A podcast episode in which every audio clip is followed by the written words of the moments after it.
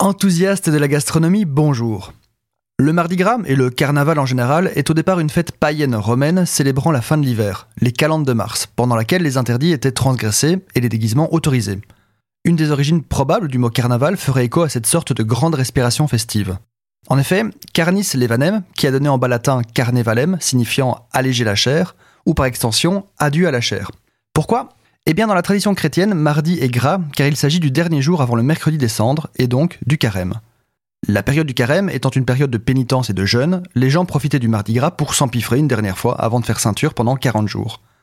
Le terme gras fait opposition au maigre dans la tradition chrétienne.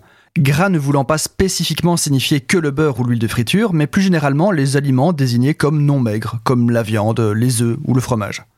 C'est de cette distinction que vient le traditionnel poisson du vendredi par exemple. D'ailleurs, ça n'a pas toujours été le mardi. On parlait au XVIIIe siècle de dimanche gras ou de lundi gras. Certaines traditions parlaient même carrément de semaine grasse et ne se contentent donc pas que du mardi. Dans certaines régions, nous mangeons traditionnellement des crêpes, des beignets ou des gaufres pendant le mardi gras afin de consommer les derniers œufs et le beurre qui ne seront plus consommés pendant le carême. On retrouve d'ailleurs uniquement pendant le mardi gras moult pâtisseries traditionnelles, comme les bugnes lyonnaises qui datent déjà de l'Empire romain, ou encore les oreillettes provençales, un beignet à pâte fine et croustillante, tout en longueur. En fait, chaque terroir français a son propre beignet, comme les bougnettes catalanes, les chichifrégis provençaux, les croquignoles en Anjou en Orléans, les merveilles de Bordeaux, les pennones de Franche-Comté ou les roussettes d'Alsace. Les autres régions du monde, comme Montréal, la Belgique ou la Suisse, semblent plus s'accommoder de crêpes ou de gaufres.